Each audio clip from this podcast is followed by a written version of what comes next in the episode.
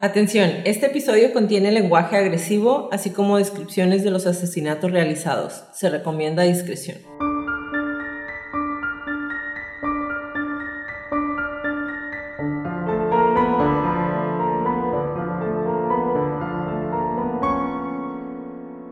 Hola a todos, bienvenidos a Crónicas de Crimen. Yo soy su host Jacqueline López y me acompaña, como de costumbre, Leti Mosqueda. Hi Leti. Hi Jackie. Queremos invitarlos a nuestras redes sociales, Facebook, Instagram y Twitter como arroba crónicas de crimen para que nos den follow. Ahí subimos toda la información y fotos de nuestras crónicas y a que nos compartan con sus conocidos. Es la única manera de que más gente pueda escuchar nuestras crónicas. Comenzamos.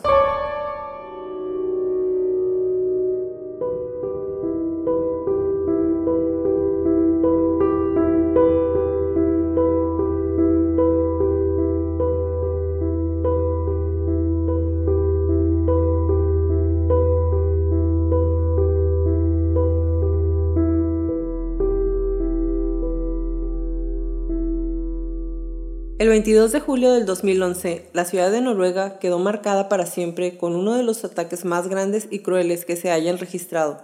En una de las ciudades más seguras del mundo, un hombre planeó durante más de ocho años un ataque con fundamentos extremistas. El día de hoy les voy a narrar la crónica de los ataques perpetrados por Anders Breivik, masacre en la isla de Utoya.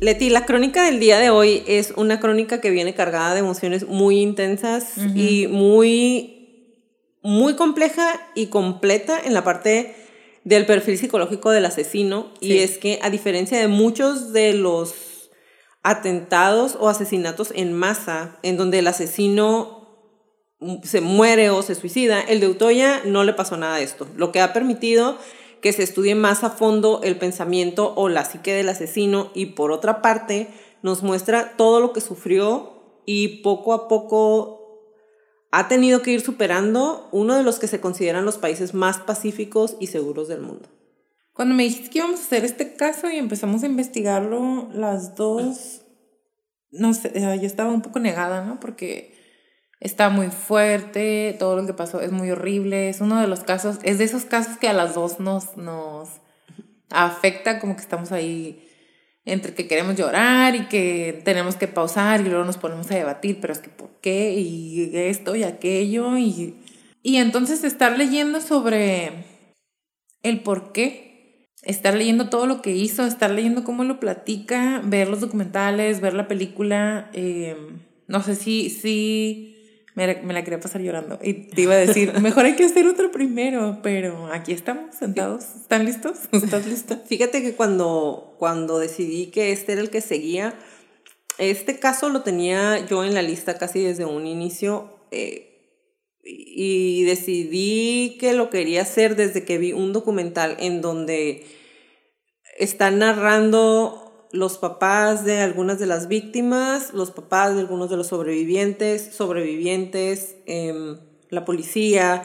Esto es un documental muy bien armado y la verdad a mí se me hizo muy fuerte, pero cuando empecé a buscar más información y te dije, sí, sí, lo vamos a hacer, o sea, realmente es, es una energía muy pesada la que trae todo, todo, toda esta investigación, esperamos que les guste. El día 22 de julio de 2011, a las 15.25 horas en Gruegata, Noruega, explota una bomba en uno de los centros gubernamentales más importantes. Es el complejo en el que se encuentran la casa y lugar de trabajo del primer ministro, varios de los edificios de gobierno más importantes del país. En ese primer atentado pierden la vida ocho personas y resultan heridas por lo menos 12 personas más. Pero la pesadilla aún estaba muy lejos de terminar. El plan de Breivik apenas iba iniciando y aún le faltaban muchas víctimas por cobrar. ¿Quién es Anders Breivik? Nació el 13 de febrero de 1979, hijo de Wench Bering y David Breivik, quien trabajó como diplomático para la Embajada de Noruega en Londres y después en París. Su primer año de vida lo pasó en Londres hasta que sus padres deciden divorciarse y entonces se va con su madre a Oslo. Su padre lucha por la custodia legal, pero le es negada. A la edad de cuatro años se levantan dos reportes expresando preocupación por la salud mental del pequeño, concluyendo que Breivik debía ser retirado del cuidado de su madre.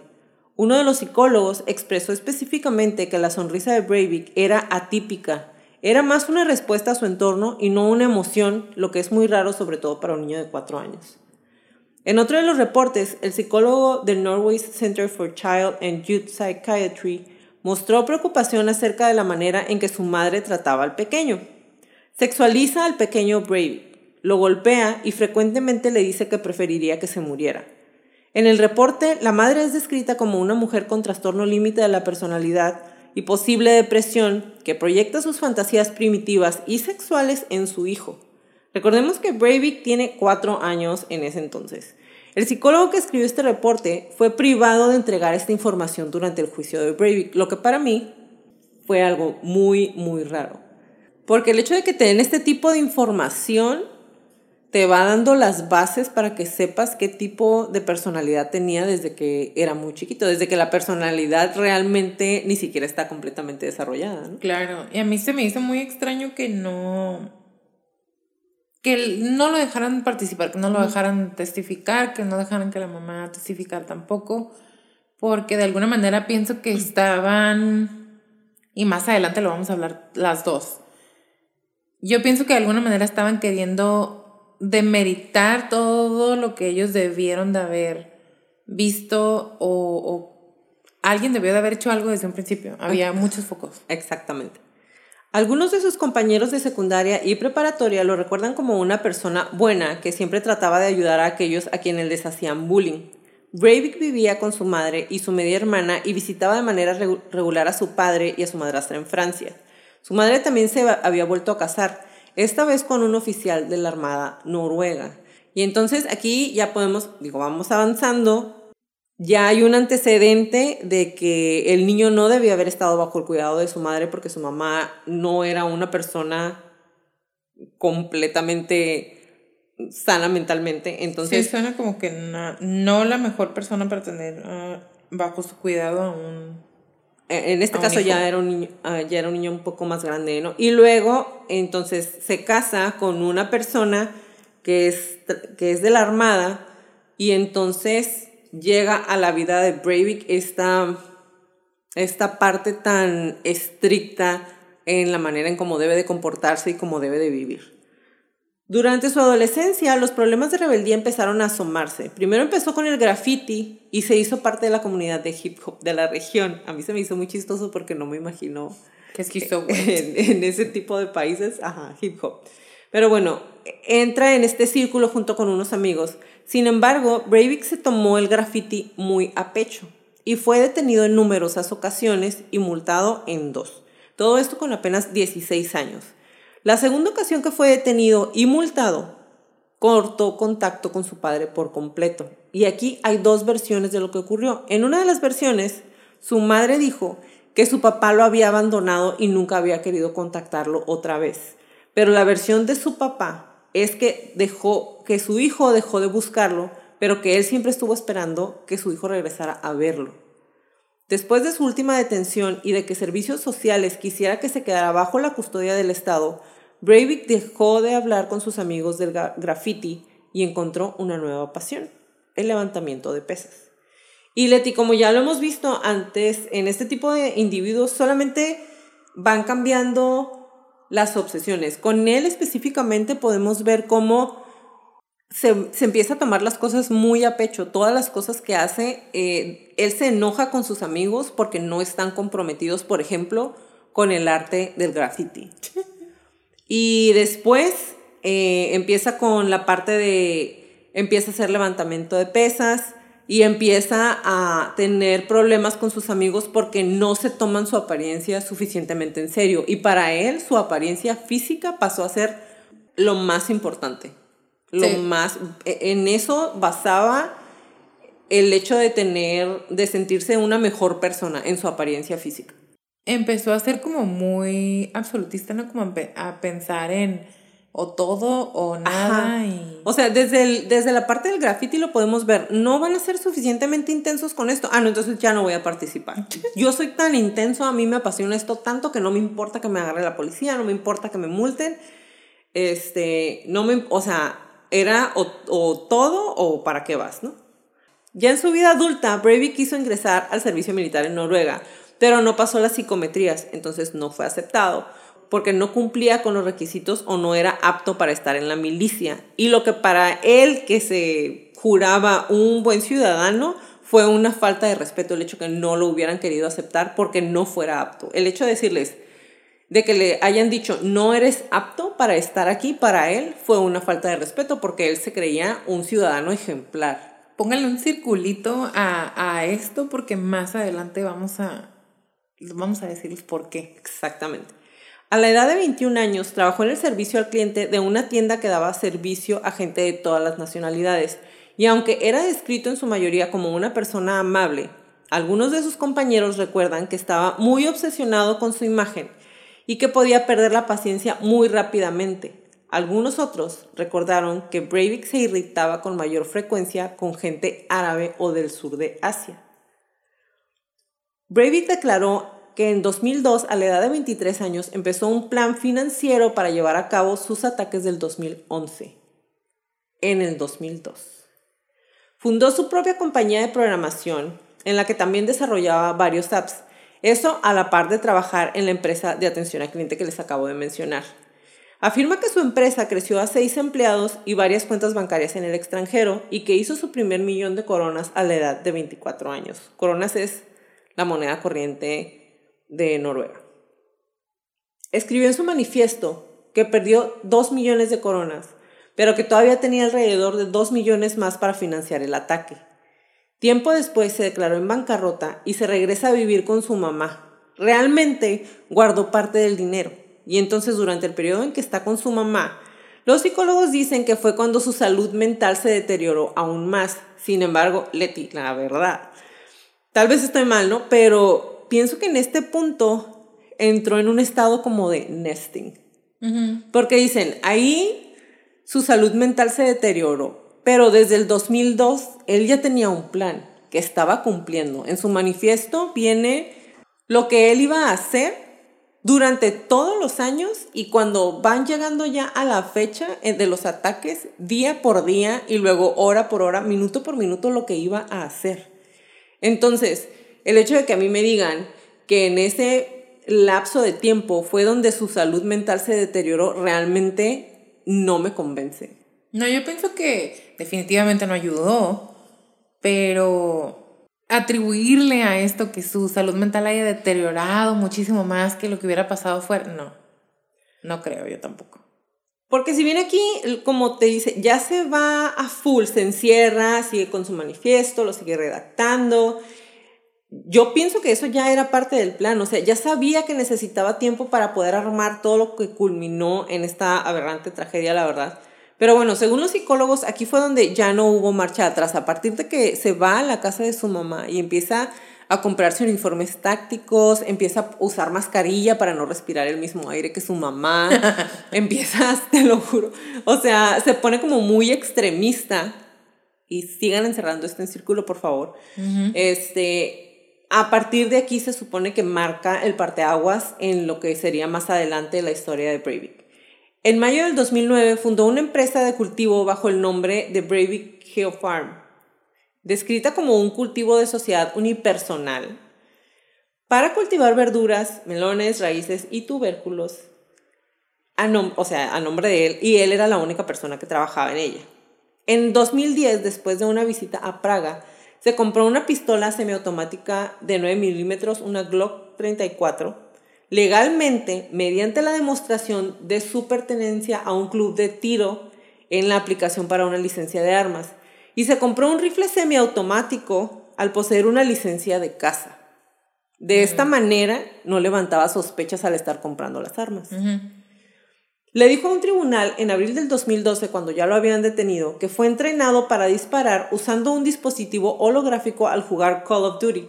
Dijo que le ayudó a ganar adquisición de objetivos, es decir, a tener un mejor tino.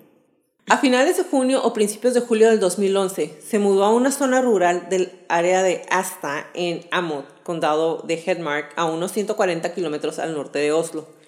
El sitio de su granja, como él mismo confiesa en su manifiesto, utilizó la empresa como cobertura legal para la obtención de grandes cantidades de fertilizantes y otros productos químicos para la fabricación de los explosivos. O sea, la empresa que fundó en el 2009 la hizo con la intención específicamente de poder hacerse de este tipo de, químicos, de productos químicos, para realizar las bombas que él ya tenía planeadas.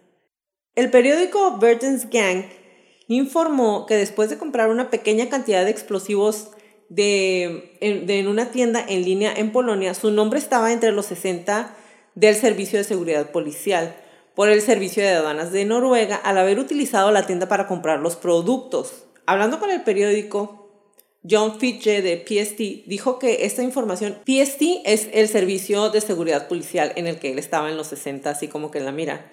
Dijo que la información que encontraron no dio ninguna indicación de cualquier cosa sospechosa. Y la verdad aquí.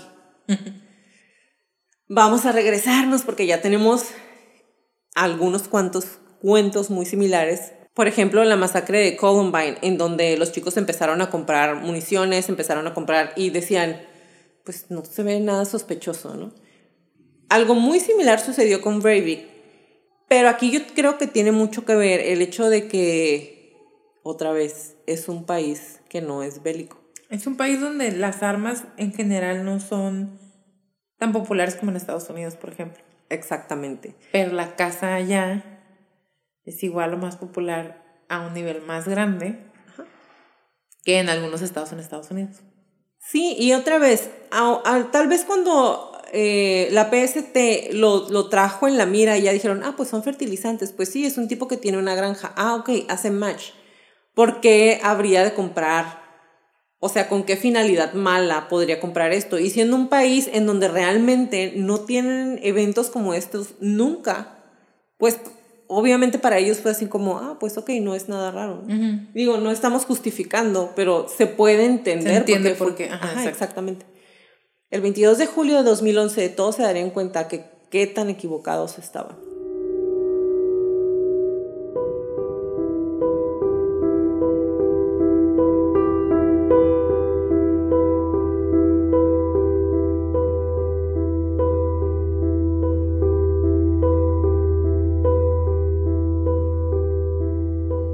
Marcaba las 15 con 13 minutos cuando las cámaras de seguridad registran la entrada de un Volkswagen Crater blanco a Grubegata. El carro se detiene a 200 metros del bloque H y permanece encendido con las luces intermitentes por un minuto y 54 segundos. El conductor avanza por lo menos 200 metros hacia adentro del bloque H. A las 15 con 16, el conductor entra al estacionamiento frente al principal edificio gubernamental, ignorando totalmente el letrero de no entrar. Estaciona el carro frente a la entrada principal, abre la puerta del carro y se baja. Observa el vehículo por 7 segundos más y empieza a alejarse con dirección a Hammersburg Tor, ya que ahí tiene un vehículo estacionado, un tipo camioneta Fiat Doblo. A las 15.18, un testigo lo observa alejándose, aquí va la palabra del día, del Regerspartalet que es el complejo de edificios donde se encuentran la mayoría de las oficinas de gobierno. Lo ve subiendo al Fiat y después ve cómo se aleja en la camioneta, lo que le parece muy sospechoso porque lo, lo ve que viene del otro carro, se baja y se va en otro carro. Entonces él apunta la placa. A las 15.25 explota la bomba dentro del automóvil y se hacen las primeras llamadas al servicio de emergencias. Y empieza todo. Como la bomba fue situada específicamente en donde están los edificios de gobierno y la oficina del primer ministro, automáticamente se sospecha de un ataque terrorista. La calle se llena de policías y vehículos de emergencia. El plan de Breivik estaba funcionando a la perfección. La atención de toda la policía estaba enfocada en el primer ataque, mientras el atacante se movía hacia su objetivo principal. A las 16.30, los participantes en el paseo de verano de Workers' Youth League, eh, que era un movimiento asociado con uno de los partidos de Noruega, con el que Breivik estaba molesto porque según sus creencias, ese partido dejaba entrar gente de otras nacionalidades, principalmente eh, afganos a su país y estaban en peligro por ser sometidos por ellos. Bueno, estos chicos se encontraban en la isla de Utoya. Entre los chicos que estaban participando ahí estaban los hijos de muchos de los políticos que estaban en Noruega en los edificios que explotaron, por lo que él los veía como los próximos líderes del país. Entonces ellos eran su principal objetivo. Bueno, ellos están en la isla de Utoya y a esa hora los juntan para dejarles saber sobre el atentado en Oslo y asegurarles que ellos se encuentran en ese momento posiblemente en el lugar más seguro del planeta, porque a nadie se le ocurriría ir a la isla. Estaban totalmente equivocados. A las 16.55, Breivik, disfrazado de policía y armado hasta los dientes, llega a la estación del ferry en donde es transportado hacia la isla, argumentando que lo habían enviado como refuerzo en caso de cualquier contingencia a la isla. Y regresamos otra vez a la parte eh, de la inocencia. Aquí la verdad es que, no sé, un solo policía y cuando llega, el encargado de seguridad de la isla le dice, ¿cómo que nada más mandaron a un policía? Y él contesta, todos los demás están ocupados con lo que sucedió en Oslo. Entonces, a las 17.18, Breivik llega a Utoya y empieza su fatal ataque. Cuando llega a la isla, se presenta como un policía, llevaba su placa y todo lo que lo acreditaba, incluyendo un uniforme. El uniforme que llevaba es de los que compró cuando estuvo encerrado en la casa de su mamá, ¿ok? Entonces fue uno de los prototipos que decidió llevarse. Les pidió que reunieran a los chicos, a los más posibles de los que estaban ahí, para explicarles la situación. Acto seguido, cuando ve a los chicos reunidos, saca de su mochila una pistola y municiones y empieza a disparar contra todos los que se habían reunido a su alrededor. Christopher, uno de los sobrevivientes que fue atacada en cuanto, en cuanto llegó a la isla, platica que solo recuerda que cuando recuperó la conciencia, la isla ya no era el escenario de un campamento juvenil, sino el epicentro de una matanza. Los chicos caían al suelo como muñecos rotos. Otros corrían como cerro arriba, sangrando, gritando a los demás que huyeran. Empecé a correr hacia el bosque con la intención de esconderme. El pánico era absoluto. No hacíamos más que gritar y llorar, y eso fue lo que la mayoría de todos hacíamos. Sin embargo, la mayoría portaba chamarras tan vistosas y gritaban tanto del miedo que le avisaban básicamente al atacante de la posición de ellos y de los quienes acompañaban. Entonces, pues les disparaba a todo el mundo. Anders Breivik no dejaba de avanzar con un fusil de mira telescópica y empuñaba una pistola Glock con la mano derecha. No tenía prisa. Recorrió las tiendas de campaña disparando y matando a varios jóvenes que se encontraban dentro y se adentró en el bosque. Algunos disparos impactaban en los árboles encima de nuestras cabezas. Me dije que aquello no podía ser. Alguien debía o tenía que asumir la iniciativa o escapar o esconderse, dice Christopher, quien entonces tenía 24 años.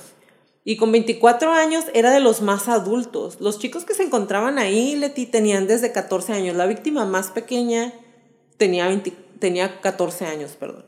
Y en su mayoría eran adolescentes. Todos tenían entre 14 y 18 años. Pues Entonces, era como un youth camp, o sea, eran sí, eran puros niños, o chamaquitos ah, y los más grandes eran de los organizadores. Exactamente. Reuní a todos los que pude, salimos corriendo. Llevó a 30 jóvenes al mejor escondite que se le ocurrió, una espesura de arbustos junto al agua. Pero la naturaleza proporcionaba un refugio muy leve, muy, o sea, muy parco. Muchos de los chicos llevaban ropas chillonas, como lo mencioné, y lloraban prestas del pánico. Así que los llevó por las resbaladizas rocas de la orilla y les dijo cómo podían recorrer a nado la extensión de agua para cruzar la isla, güey, nadando, 600 metros más o menos. No manches. Eso era lo que los separaba de las casas y embarcaderos que están frente a la isla. 600 metros y es Tú, pues, agua ajá, agua. Y ese día había estado haciendo mucho frío, llovió, entonces estaba muy, muy, muy helado. Del otro lado de la isla la gente ya había empezado a escuchar los disparos. Ya se estaban preguntando qué estaba pasando. Les vamos a subir los más links posibles para que puedan verlo. La verdad es que está bien impresionante porque es gente que desde los primeros disparos se dan cuenta que algo está pasando en la isla y se dan cuenta que el ferry viene de regreso, los niños, los muchachos están encerrados en la isla y hay alguien tirando. Y son tantos balazos que en su momento piensan que es más de una persona, creen que es un grupo armado quien está disparando, cuando es solamente uno. Los disparos resonaban cada vez más cerca, estaba casi seguro de que íbamos a morir. Los disparos eran tan insistentes que me parecía imposible que fuera un solo hombre. Ocho de los chicos que estaban junto conmigo titubearon en aventarse al agua. El agua estaba casi congelada y las corrientes eran tan fuertes que te podían jalar. Los ocho que se quedaron en la orilla. El papá de uno de esos ocho chicos, yo te lo dije, Leti, para mí, cuando decidí hacerlo, de, hacer este episodio específicamente, fue por ese señor. Mm. Y esta es la última llamada que tiene eh, un papá con su hijo al teléfono. Sonó mi teléfono y era mi hijo asustado. Y la conversación dice así. Papá, nos están disparando en la isla. Y el papá le contesta, no tienes manera de esconderte. No, estamos en la orilla porque bajamos unas piedras. Los chicos están nadando hacia el otro lado del río, pero tengo miedo. Y el papá le contesta, vete con ellos, no lo dudes, o sea, vete con ellos. No sé nadar, no voy a poder. Y su papá le dice, inténtalo, dale, vete con ellos, o sea, mejor que te pase algo corriendo. Y el muchacho le contesta, te amo, los balazos se escuchan muy cerca y necesito colgar. Y es la última vez que ese hombre habla con su hijo. Él junto con los otros siete chicos que se quedaron en la orilla fueron asesinados por Breivik. Algunos de los chicos se aventaron al agua boca abajo fingiendo que estaban muertos.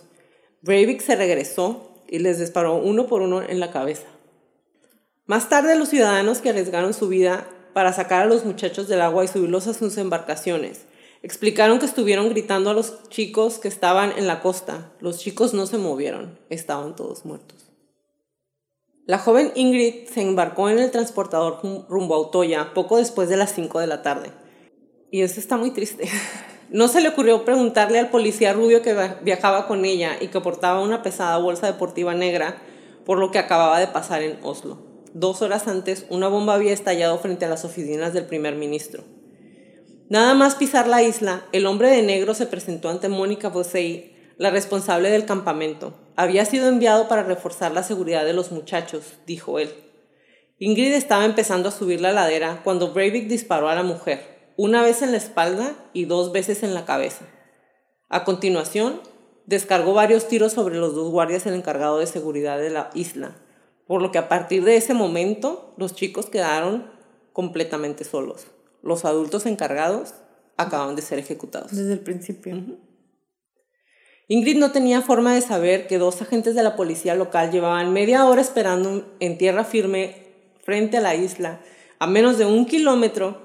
En lugar de requisar la, la embarcación, se quedaron a la espera de refuerzos oyendo los disparos, Tampoco podía saber que cuando llegó a la unidad de élite su bote se fue a pique porque quisieron cruzar tan rápido y porque creyeron que era tanta gente que subieron gente de más en el, en el barco que los iba a llevar, güey, y se quedaron a la mitad porque el motor no tuvo fuerzas para llevarlos del otro lado.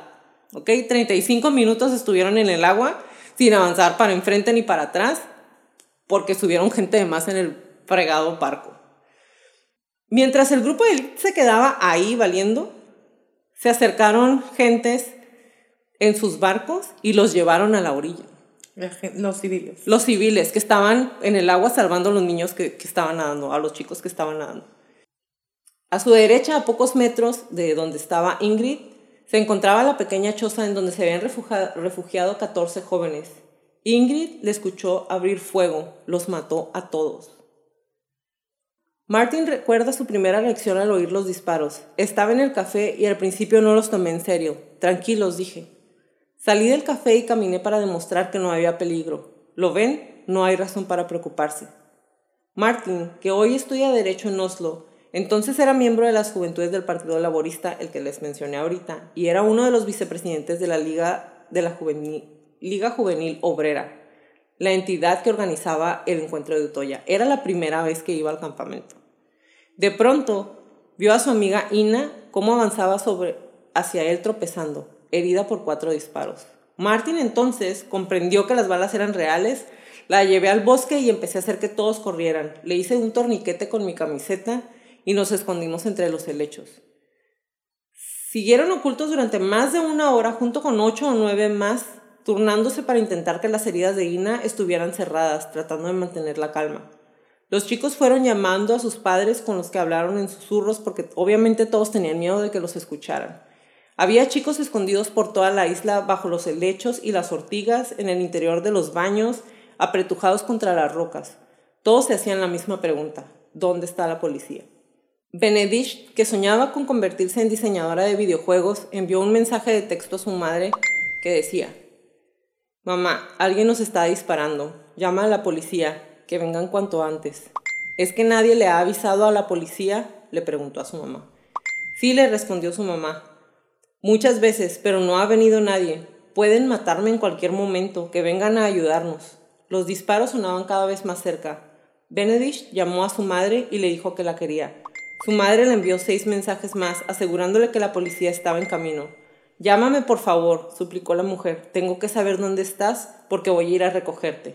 Pero la chica de 15 años ya estaba muerta. Breivik le, le dio un disparo en el estómago. Durante dos minutos, Freddy estuvo escuchando cómo su hija Elizabeth, de 16 años, gritaba mientras el asesino se acercaba al muro junto al que se había escondido. La llamada se cortó cuando la primera bala atravesó su cabeza, haciendo trizas el móvil que tenía pegado a la oreja. Breivik le soltó dos balazos más.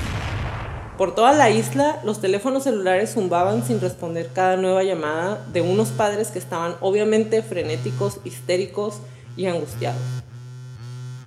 Martin llamó a sus padres desde los helechos. Tuvo el impulso de decirles que los quería, pensaba que me iba a morir.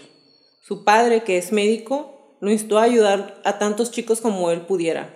El hombre de negro se aproximaba. Oímos cómo llamaba a los que estaban escondidos. Les decía que era la policía y que estaban a salvo, que salieran de sus escondites. Una persona le creyó y se hizo visible. La mató a tiros. Durante todo este espacio, Anders Breivik marcó en dos ocasiones al 112, que es el número de emergencia, y en las dos ocasiones declaró que se había rendido. Sin embargo, solo lo hacía para poder ganar más tiempo y seguir disparándole a los chicos. A las 18.34 horas, después de mucho tiempo perdido, la policía arrestaba sin resistencia a un Anders Breivik que se encontraba muy calmado. Me sorprendió mucho que, que estuvo tan calmado. Cuando llegaron por él fue como... Ni siquiera, o sea... Llegaron por él y fue de... Ya estuvo. Ah, ok, sí. Íncate. Ah, sí, está bien. A mí no me sorprendió porque... A mí sí porque ni siquiera estaba acelerado. Como leí parte del manifiesto y en el manifiesto él viene, ah, muy les voy a hablar por teléfono para, que, para decirles que ya me rendí, pero en lo que ellos se calman y empiezan a buscar cómo negociar conmigo, yo voy a seguir matando más chicos. Él ya sabía. Él, o sea, sí, me queda claro todo que lo tenía todo, hasta cada punto lo tenía bien planeado no estaba, no traía adrenalina y, y eso lo hemos, lo hemos platicado de algunos otros que la adrenalina de pronto los, los tiene como muy acelerados y a él no, pues sí. Cabe mencionar otra vez que él mandó el manifiesto antes de irse a hacer todo su crap. Y también entrenó para eso mucho tiempo. Pues o sea, él decía, en, en, el en el manifiesto decía, para poder no estresarme voy a ponerme los iPods a todo volumen y me voy a me voy a poner esta canción en específico a todo volumen para poder estar calmado. O sea, tenía toda una terapia, tenía todo un plan de lo que iba a estar haciendo. Esa canción para empezar está perturbante, ¿no? De que la escuches, no es una canción para tranquilizarte. Si tienen chance de escucharla, no la podemos poner porque somos pobres y no podemos pagar los derechos, pero es la de Wrecking for a Dream Requiem por un sueño. Eh, quien ha visto esa película sabrá que esa canción es cero relajante. Les voy a poner el link de todas maneras de para, para, que, puedan escuchar. Ajá, He was blasting it a todo volumen. O sea,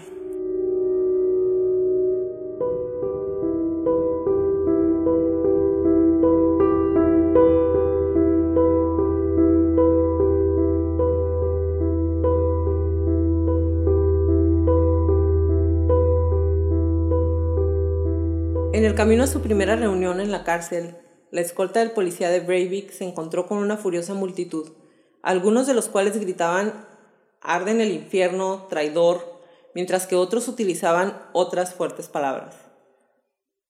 El 25 de julio de 2011 fue acusado de violar el párrafo 147 del Código Penal noruego, desestabilizar o destruir las funciones básicas de la sociedad y la creación de un grave temor en la población, es decir, ambos actos de terrorismo en virtud de la legislación noruega. Se le ordenaron ocho semanas en prisión, las primeras cuatro en régimen de aislamiento total a la espera de nuevas actuaciones de la Corte. La custodia fue ampliada en las audiencias posteriores. La fase de acusación estaba lista a principios de marzo del 2012. El director de la Fiscalía Pública inicialmente había censurado el documento para el público, dejando fuera los nombres de las víctimas, así como los detalles de su muerte. Pero debido a la reacción del público, esta decisión fue revocada antes de su lanzamiento. El 30 de marzo, el Burgerting de la Corte de Apelación anunció que se había programado la apelación del caso para el 15 de enero del 2013, que sería realizada en la misma sala donde el criminal fue juzgado inicialmente. Y antes de, pasar un poquito más a lo que fue su arresto, ya al caso más en el fondo, algo muy importante que quiero mencionar antes de pasar ya de lleno al caso es que cuando lo arrestan, él pide específicamente a un abogado.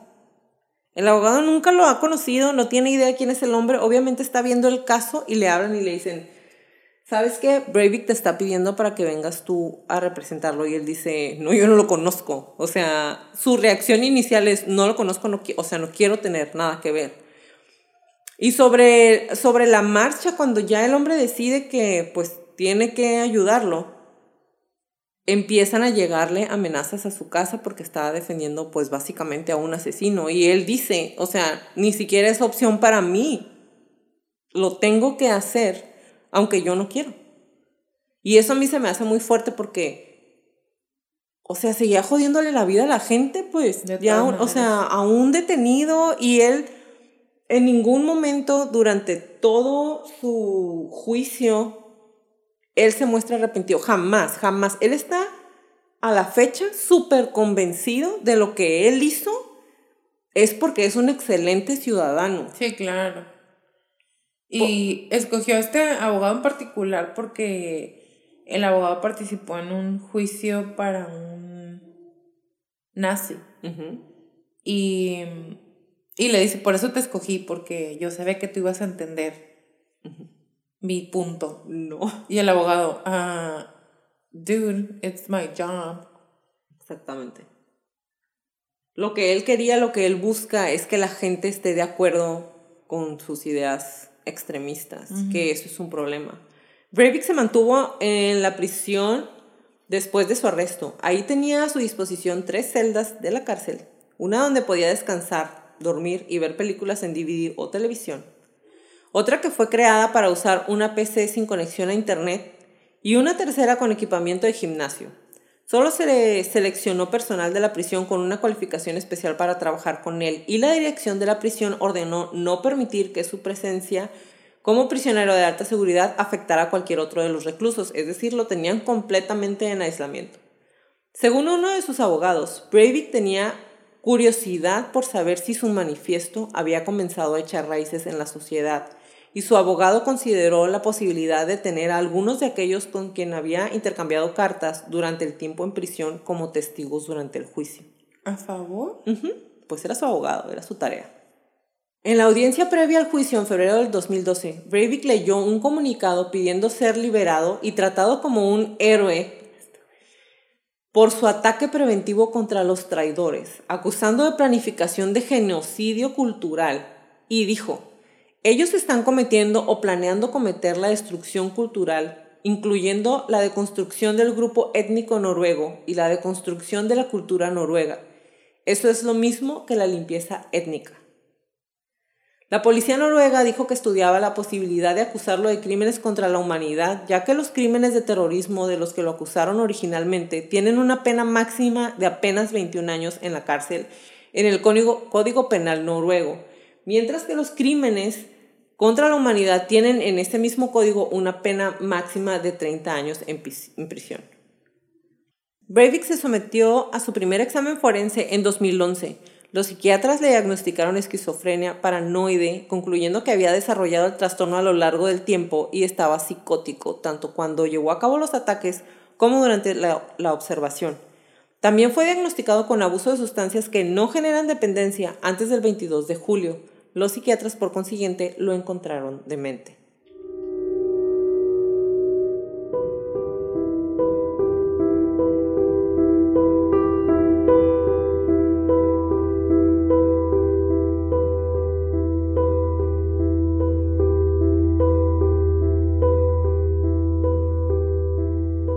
Este episodio es editado por Stuka Producciones. Si necesitas trabajos de edición de audio y video, Stuka Producciones puede ayudarte.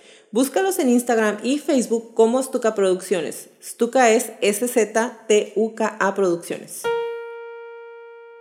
Y ahora vienen las diferentes líneas de investigación, teorías y el perfil complejo psicológico de Brady. Leti, estuviste haciendo la investigación psicológica de su perfil. Háblanos un poco del perfil de este tipo que realmente lo odié, no inventes. Y yo creo que te voy a estar interrumpiendo con preguntas y con algunas de las teorías que salieron ahí a lo largo de toda la investigación que hicimos. Claro. Y de hecho, yo también lo desprecio. O sea, como te decía eh, hace unos días. ¿Hace unos días? Hace unas horas. Como te decía, este. Hay, hay algunos. O sea, esto nos gusta desde hace mucho tiempo, ¿no? Pero hay casos que, que nos hacen llorar, hay casos que de verdad nos mueven muchas cosas porque, y yo creo, no sé si te has fijado que son, andábamos queriendo llorar con la masacre en Columbine y ya lloramos con esta también, este, porque es, es un acto deliberado em, para dañar a las personas. O sea, yo sé que los otros asesinos no están exactamente queriendo ayudar a otros, pero aquí es quiero lastimar a cuanta gente pueda porque mis ideas... Es un crimen de odio. Es un crimen de, odio. Y es, quitarle la, vida, la inocencia, es destruir por gusto por a tanta, a tanta gente. O sea, y este hombre tan joven, estaba joven cuando lo hizo. O sea, a los 21 años ya, ya, ya estaba planeando cómo realizar el ataque. Entonces... Pero es que él estaba malito, él estaba muy malito. Y ahí les va. Em, islamofóbico, oposicionista al feminismo. Em, veía al marxismo cultural como el enemigo número uno. Era um, supporter, ¿cómo se dice? Eh, apoyaba. el sionismo. Y tenía en su manifiesto, obviamente, eh, tenía varios párrafos en donde pensaba que la deportación de todos los musulmanes de Europa era correcto basado en los decretos de Benes. Y ahora les voy a platicar de uno por uno, a grosso modo, qué es cada cosa. La, la fobia al Islam es un miedo extremo y hostilidad hacia el Islam y los musulmanes. Y en su mayoría de las veces esto desemboca en discursos de odio, palabras de odio. Y no nada más discursos de que en la calle me encuentro con alguien y le digo, sino estar escribiendo y promoviendo el odio. Y, no es nada más en la calle me encuentro y te digo cosas, sino escribir y promover y estar documentando el odio en diferentes, de diferentes maneras en diferentes plataformas y sobre todo casi siempre se traduce o termina en hate crimes, que son crímenes de odio contra este tipo de, personas. Y es un, una, una, discriminación social y política también. El marxismo, eh, léanlo, está muy largo, el concepto del marxismo, pero básicamente es una perspectiva teórica y un método de, análisis socioeconómico eh, de la realidad y de la historia que considera cómo las relaciones de clase y el conflicto social tienen que ver eh, una con la otra y es una interpretación materialista del desarrollo histórico y que, mm, que dice que la transformación social tiene mucho que ver con el capitalismo, ¿no? Es como, es entre una crítica y una doctrina y lean más al respecto del marxismo. A, mí me costó mucho trabajo acordarme de la prepa y mm, básicamente te enlista los defectos del capitalismo y uno de ellos la explotación de los trabajadores, pero el marxismo está en contra de la explotación de los trabajadores y esta, esta personita, eh, Anders, no estaba de acuerdo con eso. Para él el hecho de que los trabajadores fueran explotados así debe ser. Por eso él estaba en contra del marxismo cultural. Ah, bueno.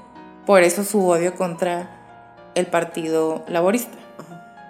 El sionismo es una ideología y movimiento político nacionalista que desde sus inicios propone el establecimiento de un Estado para el pueblo judío. Eh, esto salió después del siglo, a finales del siglo XIX, cuando los judíos no eran vistos como un pueblo, sino como una minoría religiosa. Y entonces el sionismo surge como una respuesta a la ola antisemita en Europa. Y pues esta, a esta persona también, él sí estaba de acuerdo en el sionismo porque significaría que todos se tienen que regresar a su estado. No se podrían quedar en otros lugares. Se tendrían que todos regresar a Israel, a Palestina y a...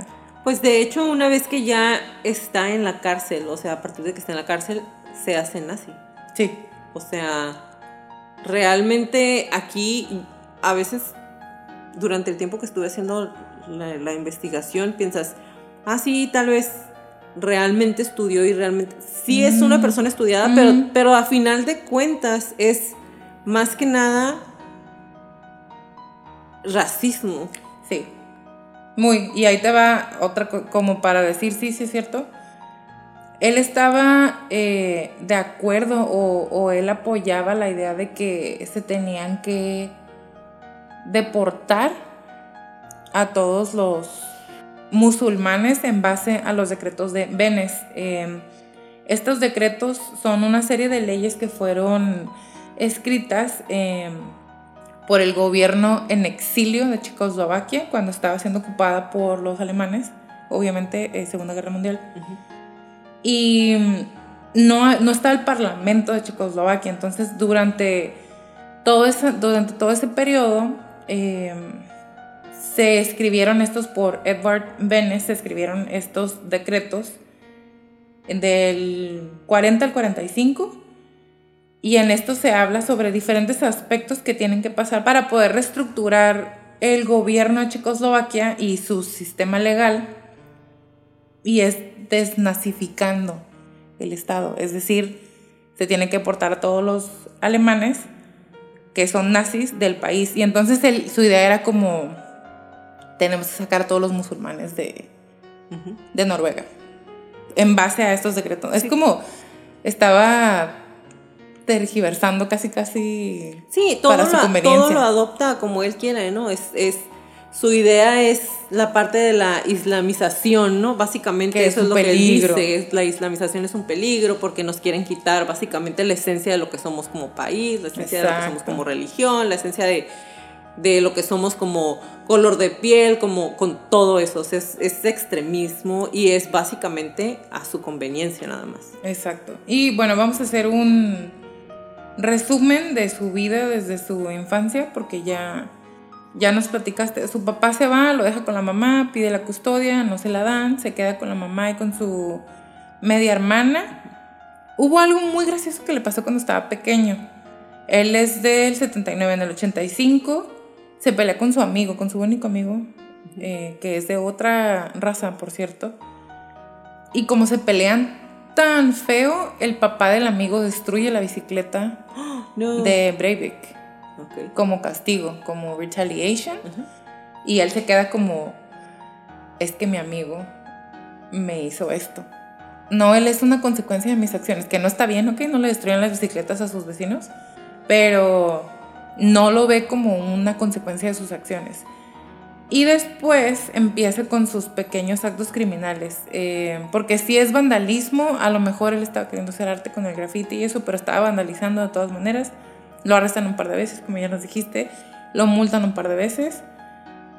Le empiezan a dar, eh, en el 98, empieza a tomar píldoras para dormir, las cuales está consumiendo durante 5 años, que son las sustancias que no generan dependencia, pero de todas maneras estás tomando algo que está cambiando la manera en la que tu cerebro está funcionando por sí mismo, de manera natural.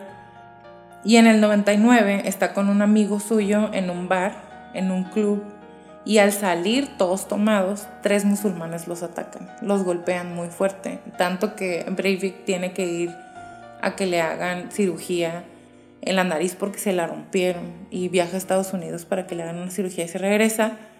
Y yo pienso que todo lo que le pasó, incluyendo su, mamá, que ahorita les voy a, a, platicar otra vez lo que tú nos estabas diciendo, yo pienso que estas, estas cosas que le pasaron, él no tenía las herramientas para procesarlas. Y este ataque en particular, o sea, si él ya traía algo contra los musulmanes y luego lo atacan y pobrecito, a mí todo me pasa. Pues porque esa gente no me quiere, Ajá, porque, porque ¿cómo me van a atacar ellos en mi país? Algo así, pues es como... No sé, yo pienso que eso también tuvo mucho que ver. Ya nos platicaste que hubo dos reportes que la misma mamá hizo a Seguridad Social para que le ayudaran con el hijo porque ella sentía que no iba a poder porque era muy rebelde, porque era muy oposicionista, porque no podía, no podía, no podía ella con la responsabilidad, pero no hizo, años. pero no hizo eso con su otra hija. Después. no, y no quiso, o sea, el papá quería la custodia y ella no, y ella, no, quiso, ¿no? Por sus nuts, nada más. Eh, tú nos decías, y, lo voy a volver a decir, el psicólogo cuando él estaba chavo, que chiquito, que lo, lo revisaron, el psicólogo dijo, su sonrisa no está conectada o anclada en las emociones, más bien es una respuesta deliberada. Él está escogiendo sonreír como respuesta a los estímulos que tiene de su entorno. That is not right. O sea. y menos cuatro años. menos tan, tan ajá, tan moco porque no tienes... O no deberías. No deberías de tener ese tipo de respuestas en esa edad. No es normal, es atípico completamente. Y la mamá que lo sexualizaba, no encontré exactamente a qué se referían los psicólogos con eso, pero lo golpeaba, como bien nos dijiste, y estaba... No, y mm, proyectaba sus fantasías sexuales con su hijo. Sexuales primitivas, o sea, estamos hablando de algún, tal vez un complejo de Edipo no resuelto. Ajá. Ahora, su mamá eh, tuvo una crianza extremadamente difícil, ella misma lo dice, con trastorno límite de la personalidad, lo platicamos con, con el caso de Selena, em, y probablemente depresión. Entonces, pues, ¿qué, qué le podía estar enseñando, ayudando a Breivik, ¿no? Con, con todo esto que ella traía. Ahora, ahora, la primera evaluación psiquiátrica que le hacen arrestado es la que nos estabas platicando, esquizofrenia paranoide y abuso de sustancias que no producen dependencia, por lo tanto, por lo tanto, criminalmente eh, insane, ¿cómo se dice? Em, loco. Y estaba psicotizado, fue lo que dijeron, psicotizado durante el ataque, psicotizado durante las observaciones y durante las entrevistas. ¿Y los otros nueve años? Ajá, exactamente. Pero un psicótico por nueve años, qué exitoso. O sea, sería un caso de brillante. Este primer diagnóstico fue altamente criticado y debatido en Noruega en general como país, como nación, por expertos de la salud. Hubo muchísima presión por parte de las víctimas eh, para que se realizara un nuevo análisis, ya que de ser verdad, de ser aceptado en, el, en la corte, que él estaba criminally insane, significa que no puede ser eh, held accountable, no, no puede ser responsabilizado de sus acciones. Y entonces se podría haber ido a un hospital psiquiátrico en donde un médico, no un psiquiatra necesariamente, no un juez, no un jurado, no un policía, nada que tenga que ver con lo legal, decidiría si entonces después de cierto tiempo ya, no es un, una amenaza para la sociedad o, o sí, y entonces tendrá que estar en confinamiento por el resto de su vida. Y aquí hay algo que a mí me llamó mucho la atención porque cuando están haciendo las investigaciones, en, en varios de los, em, de los videos que hay, en varios de los programas en donde ha salido la gente que lo conocía, inclusive compañeros de trabajo, decían, es que era una persona muy normal. Inclusive uno que era de sus amigos, entre comillas, ya de adultos, él dice, cuando yo lo vi y él salió en la tele y él dijo que sí era, o sea, que sí lo había hecho, que estaba súper orgulloso de lo que había hecho, dice, me quería explotar la cabeza porque muchas veces uno se imagina que alguien que va a hacer algo así, con ese nivel de odio, es una persona o que no tiene acceso a, a la escuela, que no tiene ciertos conocimientos, que se le nota cuando lo ves Dice, pero nosotros salíamos con él, platicábamos con él. Es una persona que tiene una carrera, es una persona que era estudioso, que era amable, que podías tener una conversación con él como con cualquier otra persona. Dice, y pensar que una persona que era amigo de nosotros, con la que nosotros convivíamos de manera casi diaria, pudiera hacer algo así, mi cabeza realmente explotó. Dice, no, o sea, me dio coraje, me dio tristeza, me dio sentimiento el nunca haberme dado cuenta de que yo convivía con una persona así de enfermo. Y es que eso es lo peligroso de los psicópatas, se ven como tú y como yo. No se les ve por fuera. Bueno, el segundo diagnóstico, después de mucha presión, eh, como les decía, social y política y pues incluso por parte de, del juzgado y muy a regañadientes el abogado dijo, es que, o sea, es mi trabajo, ¿no? Yo tengo que velar por, por los derechos y que mi cliente esté bien, pero está bien, hagamos un segundo diagnóstico. En la segunda vuelta de análisis clínico, a él lo diagnostican con el trastorno antisocial de la personalidad, y que ya lo hemos platicado varias veces, y con el trastorno narcisista de la personalidad este no los, los he platicado antes, entonces voy a ahondar bastante. Y que por lo tanto no estaba psicótico durante los ataques. Ahora, el trastorno narcisista de la personalidad, y esto está basado completamente en el DSM-4 por el año en el que él estuvo em, siendo observado y diagnosticado. La característica esencial de este trastorno es un patrón general de grandiosidad, necesidad de admiración y falta de empatía que empieza al comienzo de la edad adulta. La vulnerabilidad de la autoestima hace que un sujeto con este trastorno sea muy sensible al ultraje de la crítica o la frustración. Mm, conozco uno que otro presidente así. Y no nada más presidente, o sea, mucha gente que tú y yo conocemos en la vida real. Y aunque tal vez no lo demuestran abiertamente, estos sujetos pueden obsesionarse con la crítica y sentirse tan humillados que pueden reaccionar con, con mucho desdén porque se sienten degradados y se hunden como en un vacío adentro de ellos mismos. Por eso te decía, ponle un círculo a cuando a él lo rechazaron del, de la, milicia. Entonces tienden a reaccionar con, con rabia o contraatacando de una forma muy desafiante. Ah, pues no me quisiste aquí, pues ahora vas a ver lo que te perdiste o lo que te mereces. Estas experiencias suelen eh, conducir al retraimiento social o a una apariencia de humildad para poder enmascarar y proteger la grandiosidad. Que básicamente es cómo se comporta este hombre durante todo, todo el, tiempo que del tiempo, mientras se está preparando todo. Ahí les van los rasgos para que una persona pueda ser diagnosticada con el trastorno narcisista de la personalidad. Em, los rasgos son muy frecuentes o muy notorios en los adolescentes, pero no significa que necesariamente van a ser narcisistas. Se los digo como advertencia, advertencia, porque estos tipos de rasgos son muy comunes en la adolescencia, pero después pueden ir bajando con terapia o que los papás vayan a terapia o así. Para poder ser diagnosticado se necesitan cinco o más de los siguientes ítems, que es un grandioso sentido de la autoimportancia, eh, una exageración de logros y de capacidades y sobre todo esperan ser reconocidos como superior a otras personas. Es como, porque no, porque no todos pueden hacer esto y, y yo soy muy, I'm the shit, ¿no? Algo así. Están preocupados por fantasías de éxito ilimitado, poder, brillantez, belleza o amor imaginarios y todos me aman, yo soy el más guapo, yo soy la más bonita, yo, yo. Y él, por ejemplo, pues, él estaba muy seguro, está, de que después lo van a ver como un héroe nacional. Eso es como, es irracional y es una fantasía, es un, un pensamiento mágico que él tiene.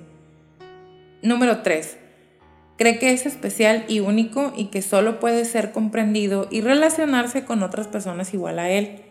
Por eso dice que se lo mandó su manifiesto. Bueno, mi manifiesto se lo mandé a otros extremistas nazis porque ellos sí me van a entender, ¿no? Tipo, y por eso escogió a su abogado, porque como ya trabajó con alguien así como yo, entonces me va a entender, me va a respetar y me va a querer ayudar.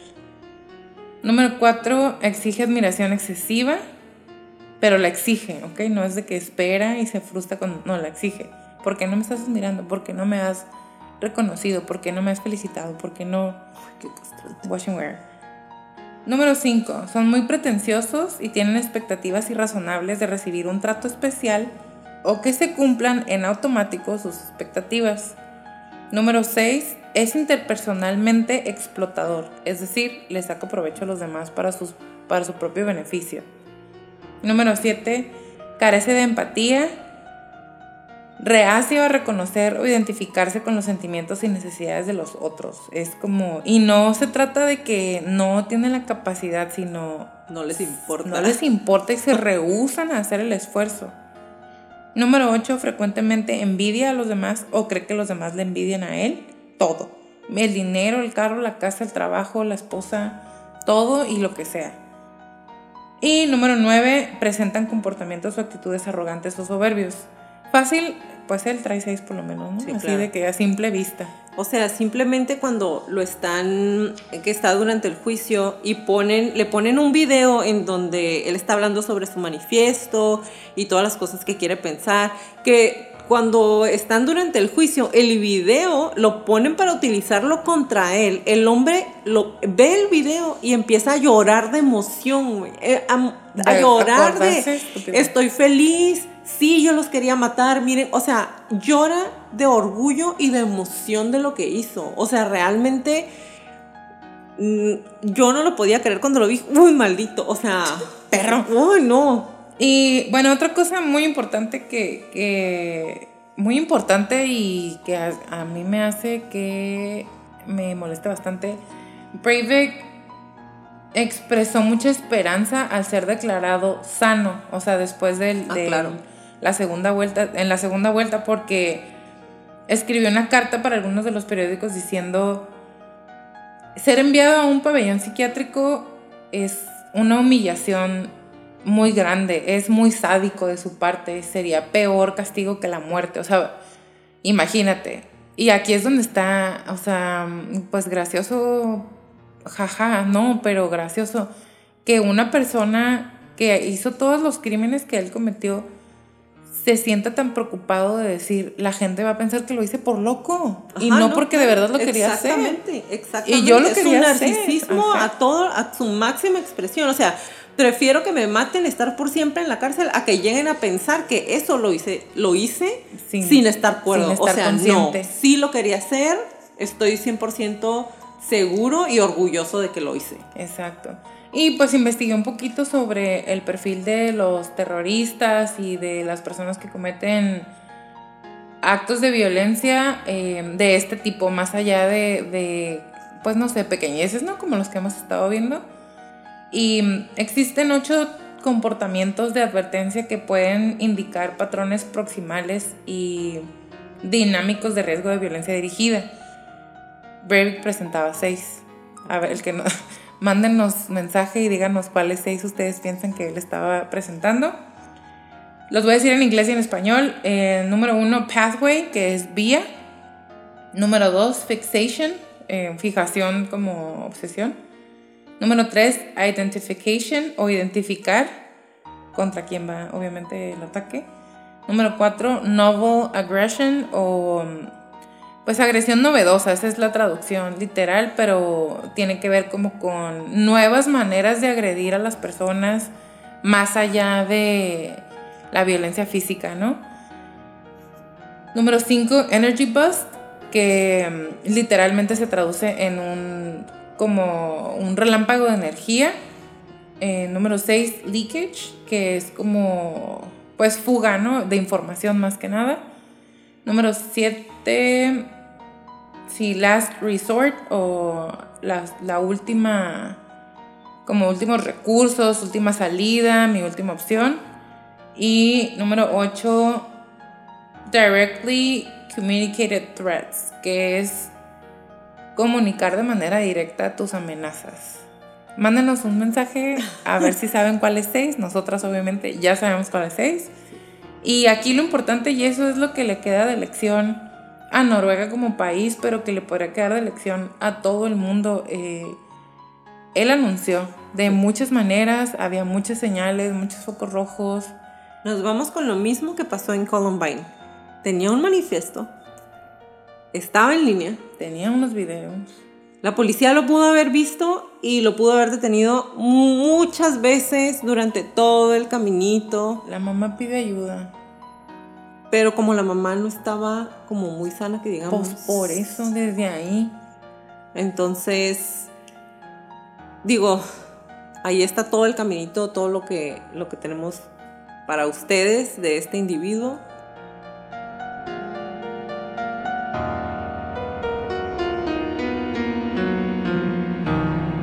El 24 de agosto del 2012 fue declarado mentalmente sano y condenado a una contención, una forma especial de pena de prisión que puede ser extendida indefinidamente una y otra vez, con un periodo aproximado de 21 años y un tiempo mínimo de 10 años detrás de las rejas, la pena máxima en Noruega.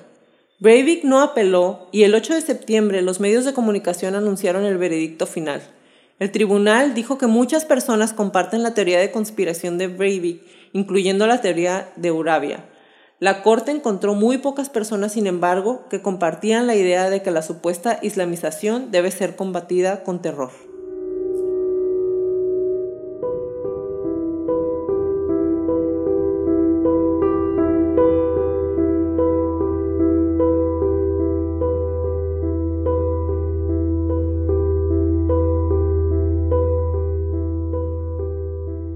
Gracias por acompañarnos en un episodio más de Crónicas de Crimen. Los esperamos en nuestro próximo capítulo. Si les gustan nuestras crónicas, por favor regálenos un review en iTunes y en Spotify. Bye Leti. Bye Jackie. Bye Crónicos.